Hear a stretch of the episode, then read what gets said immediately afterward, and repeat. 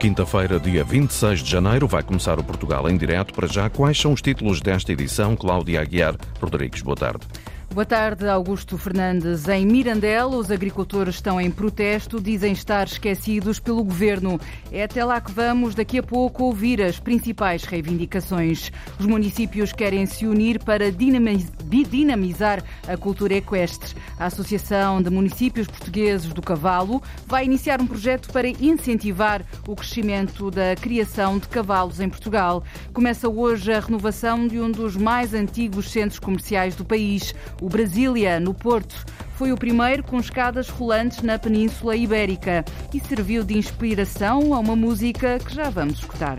Portugal em direto, emissão é na Antena 1, RDP Internacional, Antena 1 Madeira e Antena 1 Açores.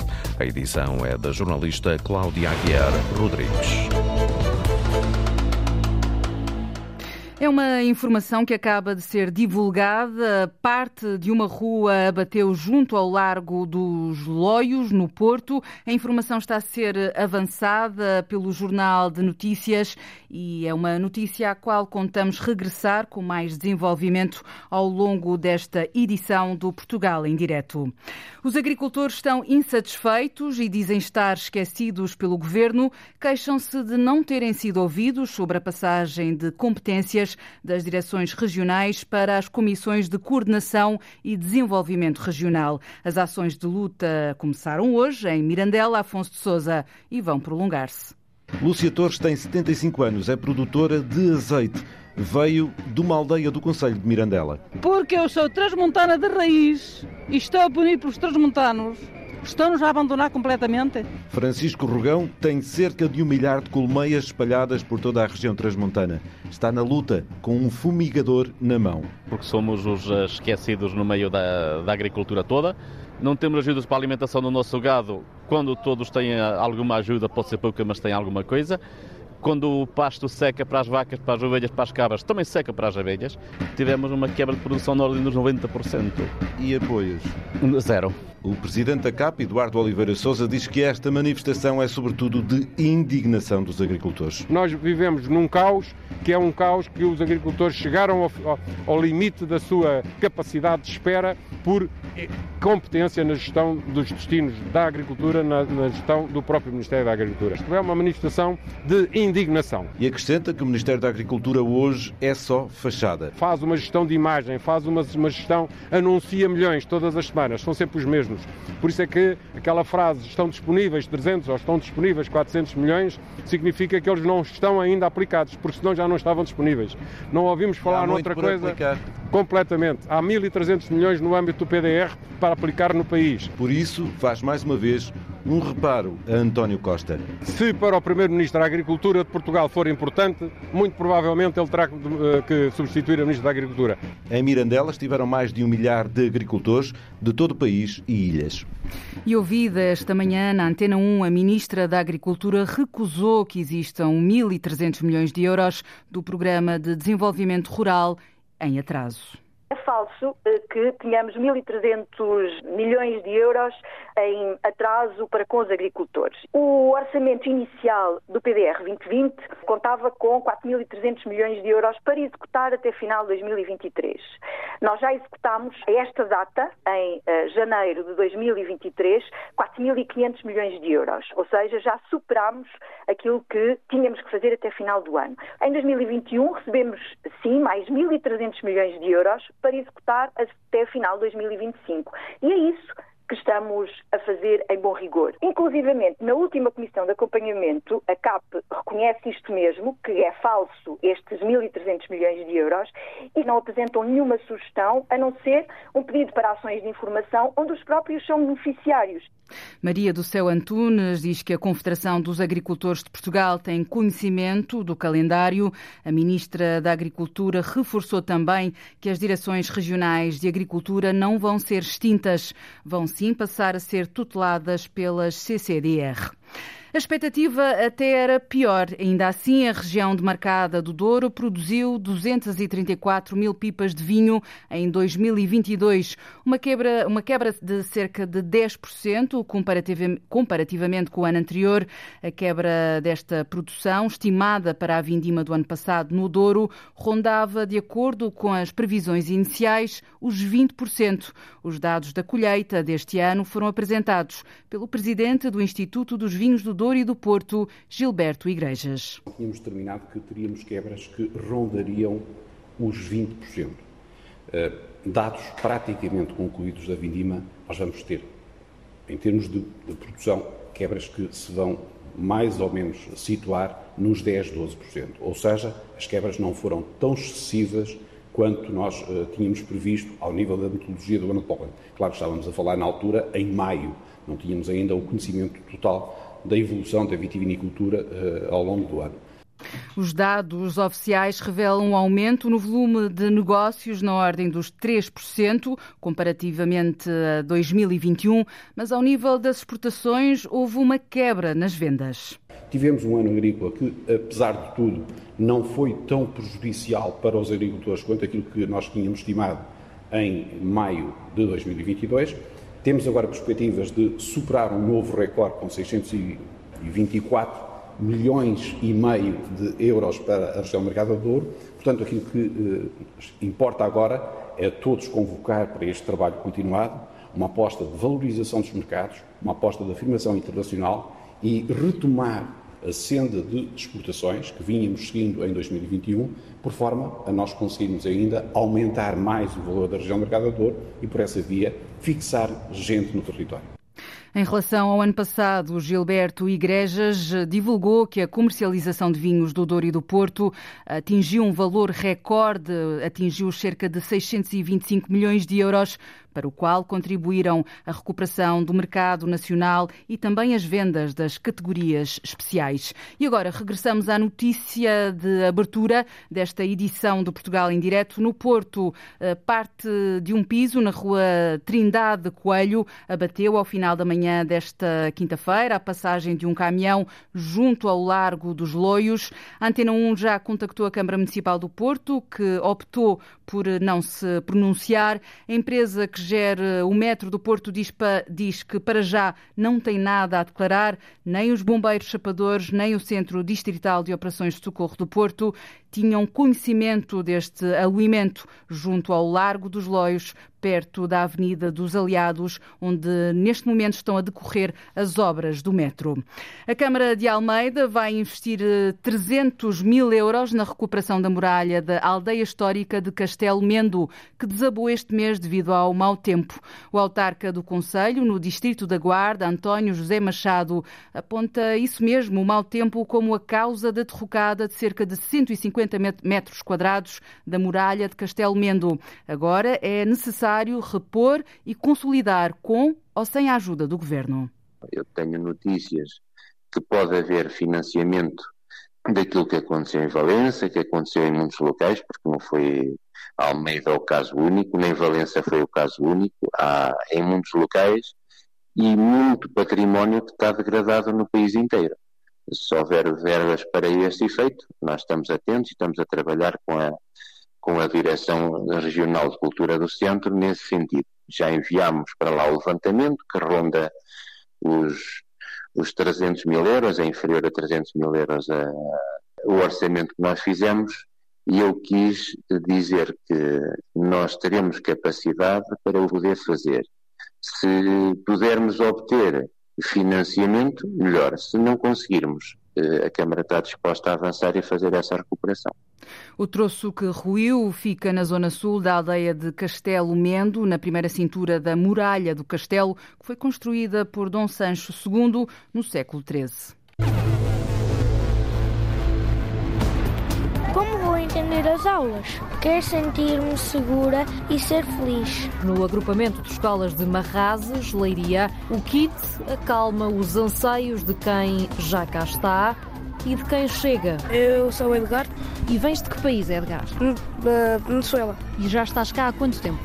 Três anos. Desde o primeiro momento que, que eu propus à direção do agrupamento levar a cabo este projeto, foi logo muito bem aceito e... Pintamos, desenhamos, escrevemos. O kit está traduzido em quatro línguas, portanto inglês, francês, espanhol e ucraniano. Será que me vão entender? Se diz, tens de ir a sítio e voltar. Ele pode ler na sua língua. E é mais fácil, claro. É, é mais fácil para ele.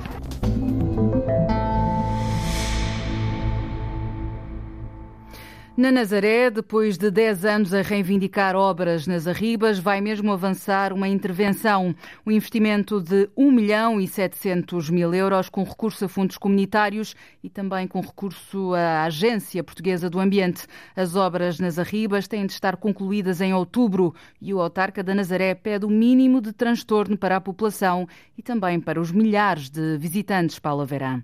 Uma intervenção urgente que é pedida pela autarquia da Nazaré há 10 anos e que Walter Chicharro vê agora ser concretizada. Muita satisfação porque a obra vai avançar. Aquilo que basicamente vai ser feito é no lar de Nossa Senhora da Nazaré, a parte mais abaixo desta intervenção, a sustentabilização da arriba vai passar por colocar uma plataforma por de cima da arriba para que a circulação naquela zona seja feita numa plataforma e não na arriba, limitando naturalmente a pressão, que hoje em dia é gigantesca, com muita gente a frequentar aquela zona, na arriba por cima do túnel do ascensor da Nazaré. É uma grande intervenção da engenharia que basicamente visa sustentabilizar a arriba e parar com a queda permanente de pedras e de pedaços da arriba para a linha do ascensor e para outras áreas circundantes, causando sempre algum perigo para aqueles que por ali andam. São obras complexas, mas necessárias no sítio da Nazaré. Mas o autarca Walter Chicharro garante que nas negociações com a Agência Portuguesa do Ambiente houve compromissos, como por exemplo não descaracterizar o promontório da Nazaré, as formações rochosas por cima do oceano, ou ainda a paragem do ascensor que transporta milhões de pessoas entre habitantes e turistas. O ascensor, eh, a proposta inicial da, da APA para a realização da obra que o ascensor fechasse seis meses. Naturalmente, aquilo que lhes foi dito é que isso era impensável, impossível e que não iria acontecer. O ascensor faz uma paragem todos os anos, uma paragem técnica de manutenção, que dura sempre entre um mês a dois meses. Por isso que lhes dissemos que seria o prazo máximo que queríamos, porque poderão, provavelmente não terão a noção, e ainda não fechamos os números de 2022, e nós estamos a fechar, mas no ano 2019 atingimos uh, 1 milhão e 23 mil passageiros. Portanto, é um impacto na dinâmica da vila, naturalmente um impacto financeiro que não queremos perder. A obra deve estar concluída em oito meses para não perder os fundos comunitários. A obra custa 1 milhão e 700 mil euros. É uma obra financiada a 85% pelo POCU, fundos comunitários. A contrapartida nacional é assumida pela Agência Portuguesa do Ambiente. De alguma maneira nos satisfaz, sendo que a Câmara Municipal da Nazaré também vai ter que fazer seguramente algum investimento, nem que seja nas áreas circundantes. O prazo de obra são oito meses, portanto, atenção que isto são tudo informações que nos foram transmitidas pela Agência Portuguesa do Ambiente ontem. Ela terá que estar acabada até uh, outubro deste ano para garantir o financiamento da totalidade. As obras nas Arribas da Nazaré vão arrancar em breve. A próxima reunião, quarta-feira, irá sentar à mesma mesa autarquia, empreiteiro e Agência Portuguesa do Ambiente. As obras vão avançar na Nazaré e representam um investimento de 1 milhão e 700 mil euros.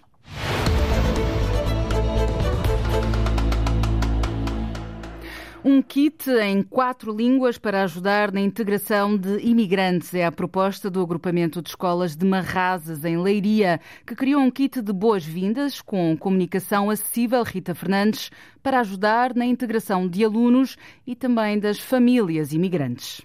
Não é fácil chegar a uma terra nova e onde muitas vezes não falam a mesma língua que nós. Será que me vão entender? Com cada página sempre escrita em várias línguas, o kit acalma os anseios de quem já cá está e de quem chega. Eu sou o Edgar e eu tenho 13 anos. E vens de que país, Edgar? Da Venezuela. Porquê que vieste para Portugal? Uh, pelos problemas económicos do meu país. E já estás cá há quanto tempo? Três anos. Como vou entender as aulas? Sou uma criança e quero brincar, aprender. Quero sentir-me segura e ser feliz. É o texto de abertura do livro Leem o Vasco e o Mateus, 9 anos, dois dos autores deste kit de boas-vindas. Pintamos, desenhamos, escrevemos. Foi, Foi muito giro. fixe. Foi?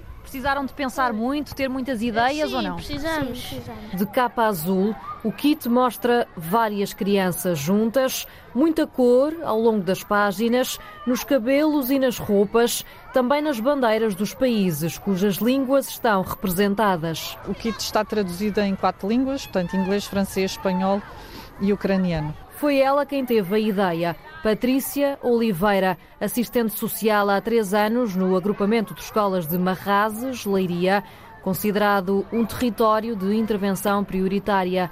Patrícia conta que a escola sempre foi multicultural, mas que nos últimos anos as chegadas aumentaram. Com a guerra da Ucrânia, com, portanto, esta questão de, de protocolos que, que, existem de alunos que vêm, por exemplo, de hum, países que vêm refugiados. Nesta zona geográfica existem, de facto, casas com rendas um pouco mais baixas. Depois também termos aqui alguma criatividade para saber uh, como recebê-los, não é? E, e... Porque falamos uh, de pelo menos uh, um, um, aluno que tem 17 anos e não sabe, por exemplo, ler nem escrever. Certo, exatamente. Pronto, um aluno com essa idade que não sabe ler nem escrever, como é que nós o vamos integrar? Amanhã é o meu primeiro dia de escola. Os meus amigos e a minha casa ficaram para trás. Será que vão gostar das mesmas coisas que eu? Ou que não se zangam se eu gostar de coisas diferentes? O kit quer chegar a todos os alunos, sem exceções, e para isso, para além dos textos, tem também páginas com desenhos representando palavras. Há todo um conjunto de pictogramas foram utilizados uh, e, portanto, ilustra todo o kit. Temos aqui vários exemplos. O, a palavra português, a língua portuguesa aparece com um desenho de, de uma boca, com uma língua, e ao lado uma bandeira de Portugal. Um, o eu tem uma criança a apontar para si própria. Certo, é? certo, exatamente. Como é que está a ser? Está hum, tá, tá a correr bem. É? Uhum. Como é que foi. Hum, ainda não tinhas nunca vindo a Portugal antes de viver, vir viver para cá. Um, como é que está a ser? Conseguiste uh, arranjar uh, amigos facilmente? Adaptar-te? Uh, acho, que, acho que foi muito fácil. Foi? Uhum. A mudança de país não significa só aprender a língua, diz Patrícia Oliveira. É sobretudo uma aprendizagem social de alunos que vêm, algumas vezes, de campos de refugiados. Por isso, o KIT fala da vida na escola e até à escola. Inclusivamente na viagem de autocarro até cá, aqui por exemplo no refeitório, que nós aqui comemos carne, comemos peixe, temos um prato vegetariano, uh, portanto no fundo... Se a tua cultura não te permitir comer carne ou peixe, podes avisar as cozinheiras uh, para que preparem uma refeição adequada para ti. Exatamente. Por exemplo, nós temos muitos alunos de, de países árabes, não é? E, e, aquele aluno não pode, não vai comer então a, a carne de porco quando há carne de porco. Uma vez fizemos um trabalho que meninos da Itália e meninos da Grécia e alguns da nossa turma e da outra turma do quarto ano fizeram comidas e apresentaram online. E gostaram? Tinha bom aspecto. Sim, tinha muito gosto. Olha, e línguas? Já aprenderam? Eles, eles chegam cá e aprendem o português. Já aprenderam alguma coisa de outras línguas? Já, já. E então, digam-me lá, contem tudo. Do ucraniano ainda não aprendemos nada. Não, okay. já aprendemos bom dia. Então? E olá. Como é que é? Uh, eu não me lembro muito bem, temos de perguntar ao Ivan. Onde? Tenho que perguntar a quem? Ao Ivan. Ao Ivan, que é o, é outro colega. ucraniano. Sim, é da nossa turma. Desde o primeiro momento que, que eu propus à direção do agrupamento levar a cabo este projeto, foi logo muito bem aceito e, e pronto. E, e, e conseguimos temos que eh, pensar no agrupamento eh, e numa cultura de integração e, portanto, a comunidade eh, educativa que importa mobilizar, importa continuar a sensibilizar para bem acolher. Jorge Brites é o diretor do agrupamento que, para além da assistente social, tem três psicólogos e uma mediadora cultural há mais de 10 anos. Os técnicos articulam de uma forma muito estreita com os nossos professores, que isso depois torna tudo muito mais fácil. O agrupamento tem 24 estabelecimentos de educação, portanto estamos a falar de 2.206 alunos, temos 187 professores, há mais de 12 anos que temos uh, mediação cultural no agrupamento. E isso é também uma mais-valia que nos permite realmente um trabalho muito articulado com os diretores de turma e com as famílias e com as instituições da, da, da comunidade, permitindo, por exemplo, que os nossos alunos a maior parte deles provenientes de famílias socioeconomicamente falando muito frágeis, permitindo-lhes que eles tenham acesso aos equipamentos culturais da cidade, visitem museus, visitem exposições, participem em, em viagens de estudo. Da parte destes alunos que chegam e que têm outra experiência, outros hábitos e costumes diferentes, hum, Há também um dicionário ou talvez uma aula explicativa de como é no país deles? Normalmente estes alunos vêm com muita vontade de partilhar, não é? Mesmo com a barreira linguística, não é, que têm, não é, todos nós. Dar o exemplo, o ano passado fizemos um almoço comunitário e multicultural e fizemos também uma mostra intercultural que foi uma exposição em que consistiu nada mais do que convidar os alunos e as famílias a emprestar à, à, exposição coisas do seu país, ou seja, acessórios, roupas, instrumentos musicais. Achas que é importante haver, por exemplo, este livro que tem as várias línguas? Achas que é importante? Acho. Então, acho porquê? que sim. Porquê? Porque se chega um aluno que não fala português, acho que é fácil para ele entender o que ele tem de fazer. Tipo, uhum. se diz, uh, por exemplo, um, Tens de ir a sítio e voltar. Ele pode ler na sua língua. Uhum. E é mais fácil, claro. É, é mais fácil para ele. Tem aqui a casquita, tem aqui este início deste, deste que vai dar origem à raiz, olha aqui, está a ver? É quase uma aula sobre sementes. E é isto que nós vamos fazer agora a seguir. Mãos na terra. Conhecer as sementes destas agricultoras, que são variedades locais daqui, exclusivas. Ao linho castanho e ao branco olho preto. Pois a feijoca. A feijoca, há muitas variedades. E interessa-nos uh, fazer um inventário uh, juntamente com as pessoas em diversos locais o lindinho é qual? É o lindinho é este. Os municípios querem se unir para dinamizar a cultura equestre portuguesa, proteger, valorizar e promover. É o mote da Associação de Municípios Portugueses do Cavalo, que vai iniciar uma missão para incentivar o crescimento da criação de cavalos em Portugal. Hoje é nosso convidado no Portugal em Direto o presidente da Federação Equestre Portuguesa, Bruno Rente, a federação que impulsionou a criação desta associação. Bem-vindo. Começo por uh, lhe perguntar de que forma é que vai ser possível promover a atividade equestre e as relações entre territórios com uma tradição equestre a nível nacional e internacional. É uma grande aposta. É sim, muito, muito boa tarde aos ouvintes. Um, esta associação dos municípios do, do, do Cavalo surgiu da, da importância estratégica uh, do setor equestre, um, que tem vindo a ser assumida por vários municípios e entidades, que cria aqui as condições para o desenvolvimento de uma estratégia concertada de promoção e divulgação do setor equestre como, como um fator de dinamização. Um, de que forma? O que é que vai ser uh, feito para dinamizar esta, estes intercâmbios? Para já uh, vão ser promovidas raças de cavalo portuguesas? Quais são essas raças? Nós, nós temos, nós em Portugal temos quatro raças autóctones. O cavalo surraia, o pônei velha da terceira, o garrano e, e, o, e o mais conhecido, o cavalo zitano e naturalmente são, são pilares também da nossa, da nossa, da nossa cultura. Um, e são património português que vamos uh, fazer todas as iniciativas para conseguirmos uh, promover, dar ainda mais valor a estas raças, seja através de, de, da participação que estas raças têm já em, em, em provas, não só de, de, caráter nacional, mas internacional, mas também desenvolvendo um, estudos e investigação que, que atraia também ainda mais valor para, para, estas, para estas raças. São ainda algo desconhecidas uh, do grande público, ou, ou, seja, esta potencialidade uh, é ainda desconhecida? Por isso há uma aposta nestes estudos? Sim, uh, eh, um, nós portugueses não temos ainda a noção de que temos estas, que, que temos quatro raças autóctones de, de, cavalos em Portugal. naturalmente que o cavalo lusitano um, sendo até o mais considerado o mais antigo cavalo de do mundo, uh, montado há cerca de 5 mil anos, portanto, e, e, e, também ter um maior efetivo. Um, já toda a gente conhecerá o seu, o seu, o seu valor. Basta vermos também até os, os resultados que temos conseguido desportivamente nos últimos anos, seja o caso dos Jogos Olímpicos de Tóquio, seja até o ano passado, onde fomos campeões do mundo por individuais e equipe na disciplina de equitação de trabalho.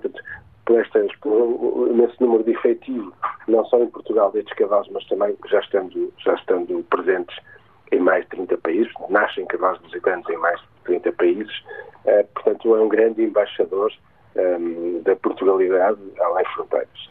Um, ehm, depois o Garrano também, creio que também será uma raça uh, bastante, bastante conhecida. Já o Sorraia e o, e o, e o Pona Velha da Terceira, uh, não tanto, mas são raças uh, também com, com, com elevado potencial.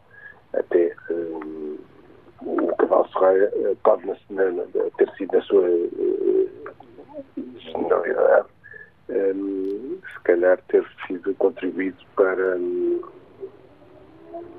Bruno.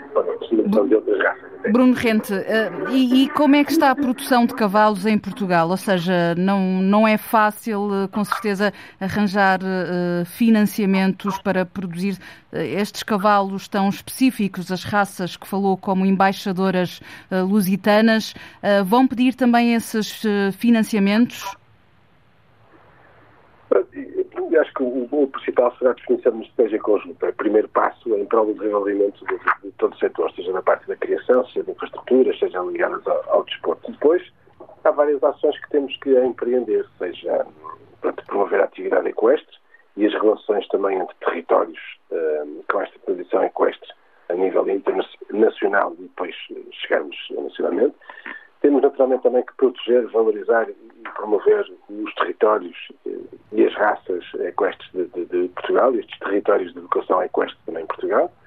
Um, reforçar a promoção nacional e internacional do, do, turismo equestre, também acho que será fundamental. Um, e depois dinamizar todas as atividades eh, que estejam aqui, eh, que sejam áreas económicas, turísticas, desportivas, portanto, associadas ao ao setor do cavalo. E naturalmente, com uma, naturalmente com, uma, com uma associação, vamos procurar financiamento, reivindicar por investimentos para os projetos que promovam o desenvolvimento dos territórios de uma estratégia conjunta eh, desde de, de ações que visem desde a preservação ativa da, da, nossa, da nossa tradição e das raças, eh, para decorrentes do aproveitamento deste grande recurso endógeno que temos, através depois de, de, de, de, criação de infraestruturas de qualidade superior, de organização de provas de alta competição, pronto, e daqueles projetos também de investigação que falamos, investigação e promoção. E quais são os principais territórios, eh, consegue localizar no mapa com esta vocação equestre? Ou os principais eh, territórios onde esse investimento tem de ser feito? Alentejo, imagino?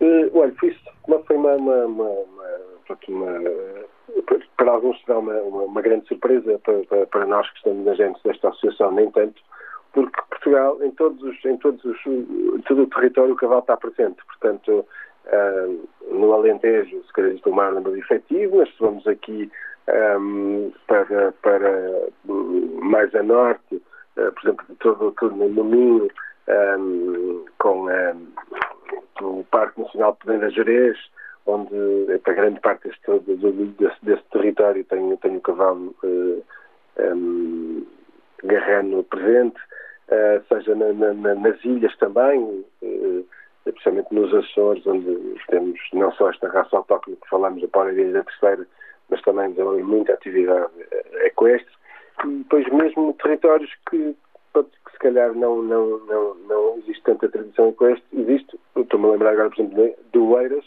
Existem vários centros hípicos, existem feiras do, do, do, cavalo também naquele território e que têm tendência a, a crescer.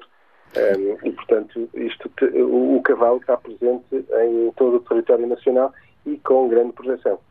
E de que forma é que se distingue uh, esta, este potencial, esta vocação equestre do resto de, de, de, outros destinos do mundo? A Associação de Municípios Portugueses do Cavalo quer isso mesmo, encontrar uh, formas para, hum, para colocar Portugal, de certa forma, no mapa. Disse que Portugal é um grande embaixador uh, lusitano, uh, mas de que forma é que a Associação uh, pretende um, sublinhar esta potencialidade portuguesa? A primeira fase é fazer valer, de facto, a nossa, a nossa importância como, como a nossa importância estratégica para o país. Falo essencialmente no turismo equestre, porque existe por todo o mundo uh, turismo do género. Sim, o turismo equestre é um, é um, é dos pontos. Nós uh, já, já, já somos visitados, em competição, já somos visitados por mais de mil cavaleiros de, de nível internacional que vêm cá para participar em provas, mas existem também milhares de pessoas que vêm a Portugal a fazer a sua, a sua, ter a sua experiência equestre, seja montar um cavalo lusitano e a, e a, e a fazer um piafé um, e, a, depois até publicando este, estes, estes momentos uh, nas redes sociais para potenciar tudo isso, seja através de, de, de passeios uh, na costa alentejana. Portanto, há aqui um, um, um número de atividades que, que, que, são desenvolvidas e que têm que ser potenciadas, uh, que vão projetar Portugal além fronteiras. Muito Portugal além fronteiras. Muito obrigada, Bruno Rente, por esta entrevista. Promover a atividade equestre e as relações entre territórios com tradição equestre a nível nacional e também internacional é então um dos objetivos desta Associação de Municípios Portugueses do Cavalo.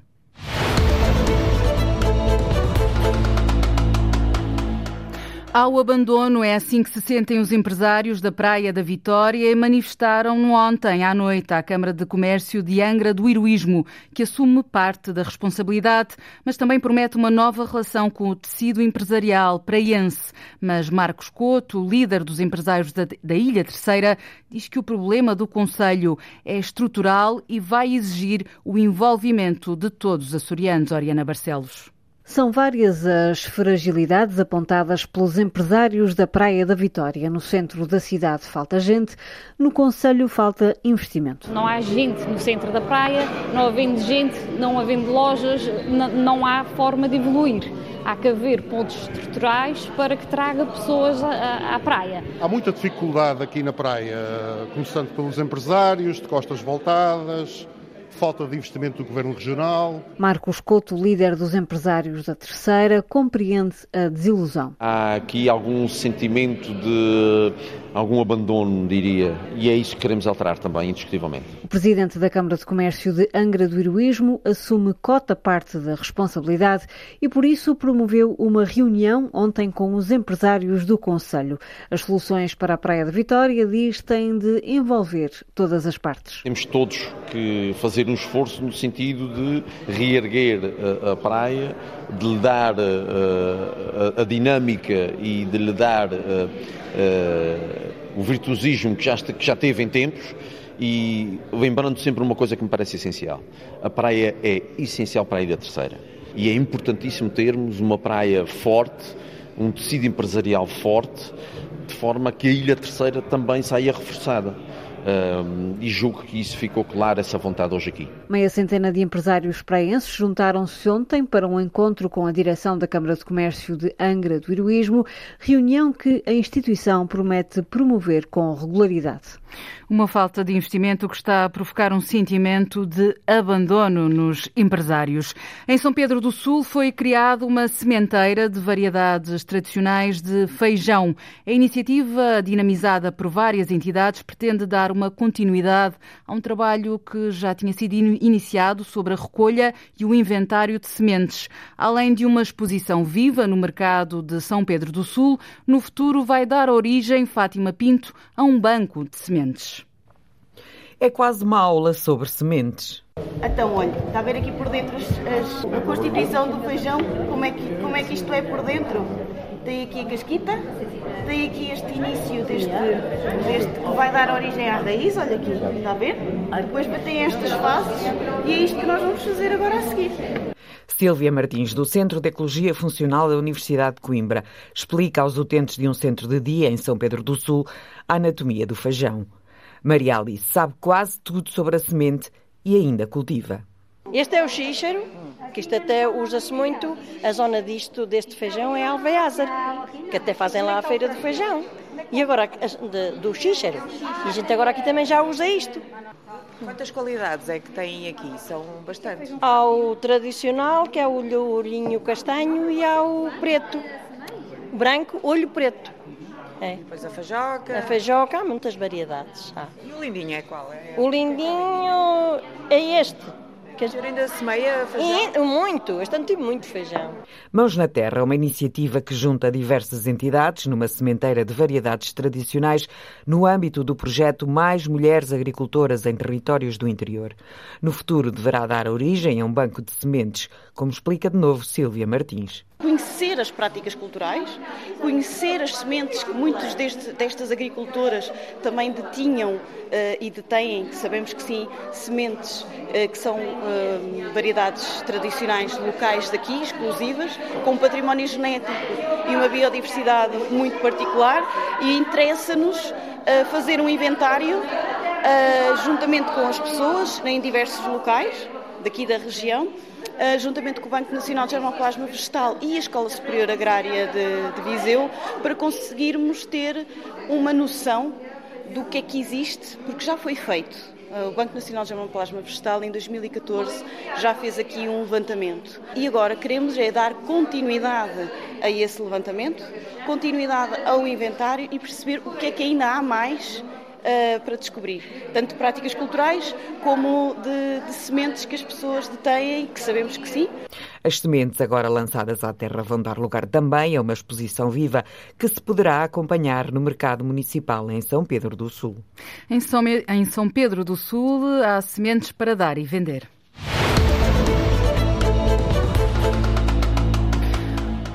Um dos mais antigos centros comerciais portugueses, o Brasília, no Porto, vai ter obras, vai ter uma nova cara. O famoso shopping portuense, o primeiro com escadas rolantes na Península Ibérica, vai ter espaços gratuitos para estudos e trabalho, com o objetivo de trazer as pessoas de volta a um centro comercial que João Vasco até deu origem a uma música bem conhecida. A rapariguinha do shopping O centro comercial que inspirou Carlos T e Rui Veloso a criarem a Rapariguinha do Shopping vai ser alvo de uma vasta remodelação. Mas não se assuste, as míticas escadas rolantes do Brasília não vão fugir. Nós temos um shopping que foi valorizado como sendo o primeiro da Península Ibérica com as escadas rolantes, as famosas escadas rolantes, e então tudo o que é comunicações verticais e espaços de circulação, nós resolvemos criar ali uma renovação. João Ferros, arquiteto responsável pelo projeto, revela que vão ser criados espaços públicos para se estudar e trabalhar, com o objetivo de trazer as pessoas de volta ao Brasília. Como não temos a possibilidade física de criar praças de alimentação, resolvemos também criar o conceito de quiosques portuenses, que permite às pessoas realmente essas zonas de lazer, zonas de estar, de exposição, mas também de coworking. A principal ideia por detrás do projeto é mesmo fazer deste centro comercial um espaço para se estar sempre foi um local de passagem uh, ou, ou, de contorno. Neste momento nós queremos que seja um local de permanência e daí a criação dessas atividades e desses espaços de lazer. As obras de requalificação vão custar meio milhão de euros e vão decorrer por fases, de modo a que os lojistas não sejam demasiado prejudicados. João Ferros faz questão de frisar que o projeto não fará milagres, mas acredita que o dia a dia deste mítico centro comercial vai mudar. A própria arquitetura não vai resolver todos os problemas do shopping, mas que seja o princípio de, de uma mudança boa, sem dúvida. Acha que a rapariguinha do shopping vai voltar ao Brasília? Eu espero que sim. E manifesta o seu enfado. A obra vai custar meio milhão de euros e deve estar concluída em outubro deste ano. O município de Amarante vai ter mais um museu. Está previsto abrir ao público no próximo ano. O objetivo é dar a conhecer a identidade e a memória da cidade de Amadeu Sousa Cardoso e de Agostina Bessa Luís, como explicou a diretora do Departamento de Cultura do município de Amarante, Rosário Machado.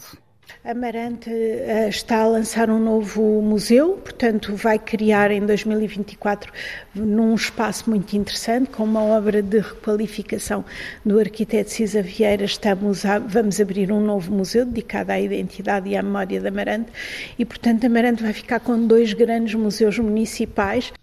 E o museu eh, vai erguer-se no solar dos Magalhães, um edifício que fica mesmo no centro da cidade.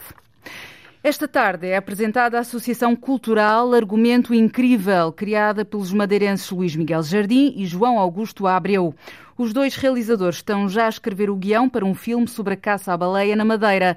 A jornalista Lília Mata desvenda aqui um pouco da história que vai ser gravada também numa aldeia cinematográfica. O primeiro filme da Associação Argumento Incrível, o quarto de Luís Miguel Jardim e o terceiro de João Augusto Abreu, nesta parceria, vai propor uma viagem até à década de 40 do século XX. Será sobre a caça à baleia, mas é claro que pelo meio surgirão outros temas madeirenses, revela Luís Miguel Jardim. Há um conjunto de temáticas, sendo que a aglutinadora é sem dúvida a caça à baleia, mas certamente que o bordado também será um dos temas, a colonia novamente, a perseguição que muitos madeirenses eh, foram sujeitos pelo, pelo regime eh, da altura, o regime político, da altura, neste caso a polícia política, então denominada PVDE, a Polícia, a polícia de Vigilância do, do, Regime. Ainda está a ser escrito o argumento deste filme que Luís Miguel Jardim considera arrojado. Algumas coisas têm que ser filmadas no mar, outras terão que ser com, com tela verde, com, enfim, com todas as exigências técnicas inerentes à filmagem de um bom chroma key, mas pronto, é um, é um desafio. Uma parte das filmagens será feita numa aldeia cenográfica que vai ser construída de propósito na Ponta Delgada. Uma aldeia constituída por, por casas antigas, por palheiros, por uma igreja, Uh, e pronto, é, é, um, é, um, sonho que eu tenho já há imenso tempo e eu acho que desta vez com a ajuda do João Augusto vamos efetivamente dar asa a este sonho. A aldeia vai permitir reduzir custos com as filmagens. Ainda é cedo para falar em orçamentos e em prazos. Certo é que a Associação Argumento Incrível está a contar com apoios do Governo Nacional, das autarquias e de privados. O elenco continuará a ser apenas madeirense. O nome do novo filme vai ser revelado hoje às sete da tarde no Funchal, numa apresentação que vai ter passadeira vermelha no Centro de Congressos.